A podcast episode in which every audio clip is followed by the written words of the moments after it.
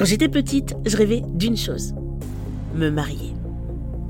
Aujourd'hui, je crois qu'on peut dire que je suis presque grande, et depuis 2014, où je suis devenue wedding planner et officiante de cérémonie laïque, finalement pour moi le mariage, c'est aussi une belle aventure que je vis, mais depuis les coulisses. Et si on regarde bien, derrière le rideau, il y a des futurs mariés stressés qu'il faut rassurer, des prestataires passionnés avec qui j'ai tellement de plaisir à travailler, enfin la plupart du temps. Bien sûr, il y a aussi son lot d'imprévus. Et pourtant, c'est la plus belle expérience de ma vie. C'est aussi un ascenseur émotionnel, hein. parce qu'être entrepreneur, même dans le secteur du bonheur, c'est pas tous les jours rose.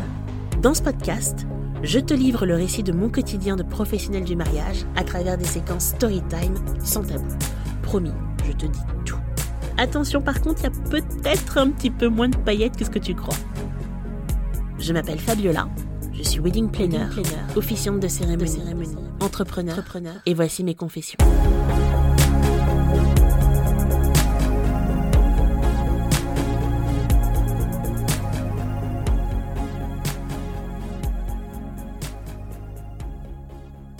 Bon, d'habitude, je m'efforce d'être optimiste, quelles que soient les circonstances, mais il y a quelques années, j'ai reçu un courrier du tribunal.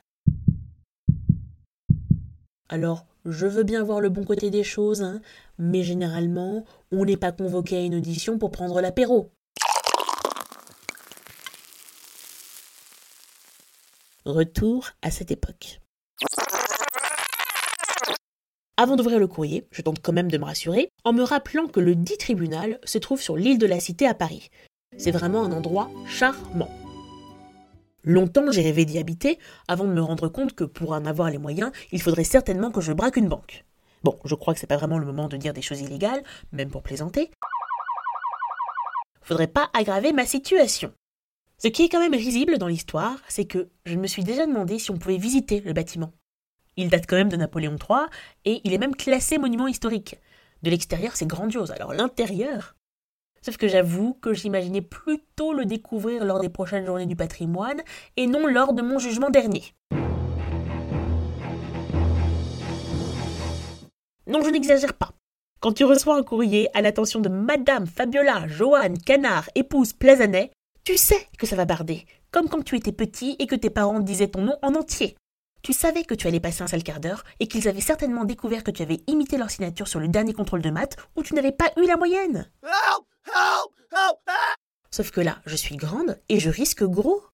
Mon Mr. Big me dit que je ne peux pas aller en prison pour ça, mais qu'est-ce qu'il en sait, lui d'abord? C'est lui qui fait les lois, peut-être? Ouais, j'ai tendance à être exécrable avec mon mari quand je suis sous grosse, grosse pression. Mais ça m'agace quand il tente de me rassurer alors qu'il n'y connaît rien. Du coup, je m'adresse à un expert. L'Internet. Oui, l'Internet c'est tout. Sauf que j'aurais pas dû.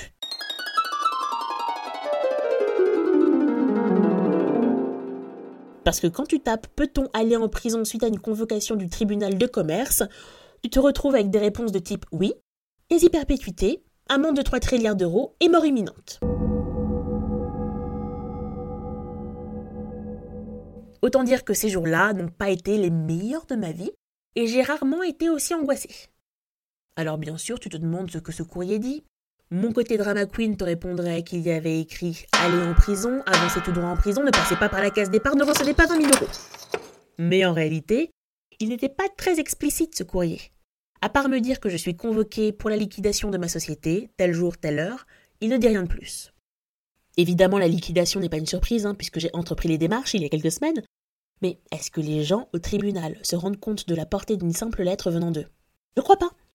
Ou alors, si, et ils prennent un malin plaisir à laisser planer un insoutenable mystère. Mais au fond, de quoi suis-je coupable? Eh bien, de ne pas avoir payé ce que je devais à l'URSSAF. Sauf que moi, je sais que c'est dû à une erreur de calcul et que maintenant, il faut le prouver. Parce que de toute façon, j'ai mis mon activité entre parenthèses et qu'il me faudra de nombreux mois pour tout rembourser. Et même si on m'accordait un étalement de ma dette, hein, ça me mettrait dans une situation très compliquée financièrement. Ça, c'est le petit discours que j'ai préparé sur le chemin du tribunal le matin. Clairement, je n'emmène pas large. Je repense à ma mère qui m'a toujours dit qu'au tribunal, on est soit victime, soit coupable. Et là, je crois que je suis du côté des méchants. Mr. Big, qui a pris sa journée de congé pour m'accompagner, oui je sais il est cool, et moi, entrons donc dans l'enceinte du tribunal avec la tête haute et le torse bombé pour se donner du courage. Comme je l'imaginais, l'intérieur du bâtiment est juste magnifique. Hein. oui, oui, oui, même dans ces circonstances-là, j'ai le temps de m'adonner à ma passion pour l'architecture parisienne.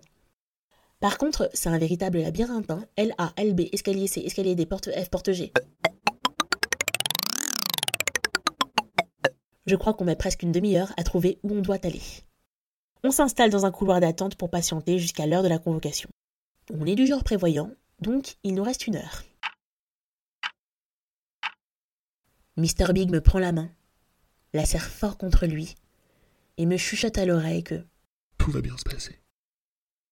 Je suis sur le point de le croire, mais je remarque la valse des robes noires.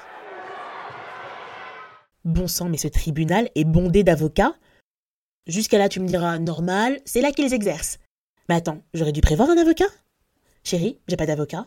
Tu crois que j'aurais dû en prendre un? Il me répond que non.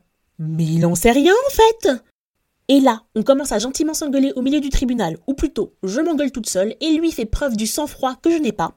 Je te jure que sur le moment, si le tribunal faisait aussi les divorces, j'aurais exigé une comparution immédiate. Pour quel motif? Mauvaise foi de ma part, bien sûr. Mais j'ai vraiment un mari merveilleux qui comprend que c'est juste mon stress qui ressort et que j'ai juste besoin de 5 minutes de défoulement pour faire face à la situation. Pas de chance, ça tombe sur lui, mais il me connaît bien. Il sait que si je me permets ça avec lui, c'est parce qu'il est l'être au monde en qui j'ai le plus confiance. Ouh là là, encore un peu, cet épisode devient romantique avec déclarations d'amour et tout, là, on arrête ça. Hein. I love you, sugar. On se reprend, d'autant plus que l'heure tourne et que j'aurais dû être appelé il y a plus d'une demi-heure. Et puis une heure passe, puis deux. Au bout de 2h30, un magistrat vient nous voir pour m'indiquer qu'ils vont faire passer une affaire urgente avant la mienne.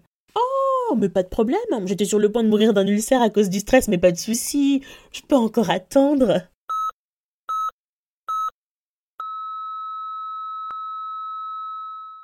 Déjà parce que dans ce genre de situation, tu as le temps de remettre toute ta vie en question.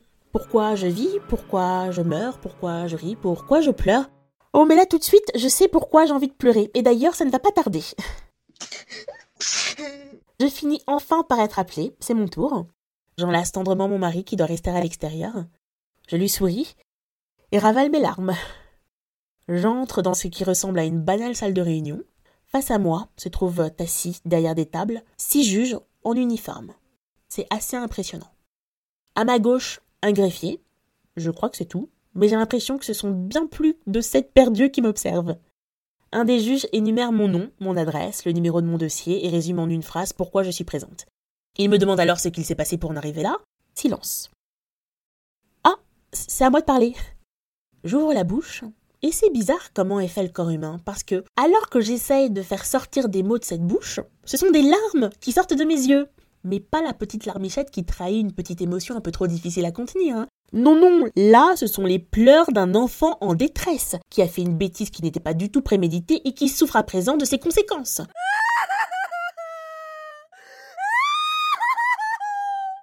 Un des juges me tend un mouchoir et me rassure.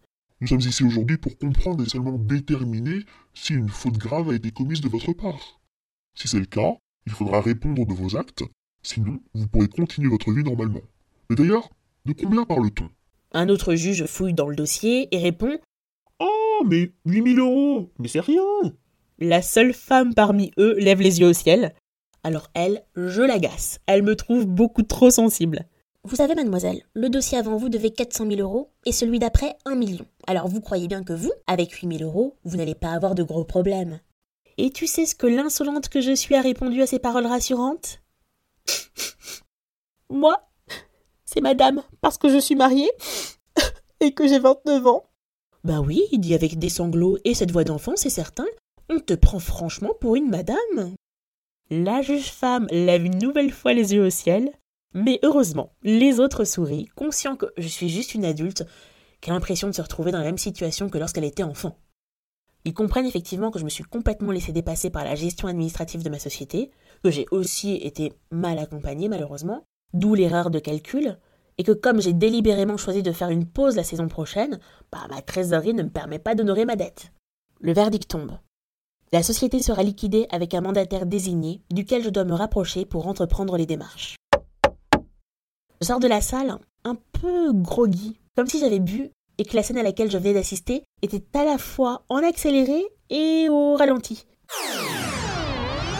Je rejoins Mr. Big, qui a du mal à interpréter mon air. Je m'effondre à nouveau. Du coup, il imagine le pire et me dit qu'on n'a qu'à dire que tout est de sa faute pour que ce soit lui qui aille en prison. Ouais, je sais, cet homme est incroyable parfois. Je dis parfois parce que c'est aussi un gros râleur. Hein. Et après 12 ans de vie commune, il n'a toujours pas compris à quoi servait un pot à brosse à dents. Et ça, ça m'énerve. Je le rassure, tout va bien. Je suis juste en train de tout lâcher. Nous finissons par quitter le tribunal et décidons de traverser l'île de la Cité en marchant. La journée est fraîche, mais ensoleillée. Nous nous promenons, main dans la main. On dirait un film. C'est bizarre parce que je vis un moment très romantique, mais dans des circonstances qui me sont, malgré l'issue, très difficiles. J'ai un fort sentiment d'échec et d'ailleurs, je mettrai plusieurs années avant de raconter cette histoire à qui que ce soit. L'heure de déjeuner est déjà bien avancée et notre promenade nous mène dans le pittoresque sixième arrondissement. Le hasard fait que nous nous arrêtons pour bruncher à la rue Princesse, une de mes rues préférées, évidemment pour son nom. Toujours est-il que cette expérience m'a permis de me rendre compte que je n'aurais pas pu être entrepreneur sans le soutien de mon mari. Alors bravo, hein, bravo à toutes celles qui entreprennent seules, sans filet de sécurité, contre la vie de leurs proches et qui continuent pourtant à y croire. N'abandonnez pas, parce que je vous assure qu'il est possible de rebondir. Après une année de retour au salariat pour faire une pause, les mariages m'ont terriblement manqué et je suis revenu dans le wedding game en 2020. Ce qui aurait pu être le pire moment a en réalité donné un nouveau souffle à ma nouvelle entreprise. Et aujourd'hui, je suis presque fière d'avoir connu cette épreuve. Presque. Je crois bien que vous raconter cette étape de ma vie dans un épisode de podcast clôt définitivement ce chapitre. Heureusement, je ne suis pas vraiment devenue une figure du grand banditisme, mais pour éviter de revivre une telle épreuve, je peux te dire que désormais mes comptes sont ultra bien tenus. Aujourd'hui, je me sens vraiment entrepreneur parce que je ne néglige plus aucun aspect de mon métier. C'est vraiment rigolo parce que désormais, je forme de jeunes wedding planners à la gestion de leur entreprise. Je reviens de loin et j'en suis pas peu fière. C'est la fin de cette première saison du podcast Confession d'une accro du wedding.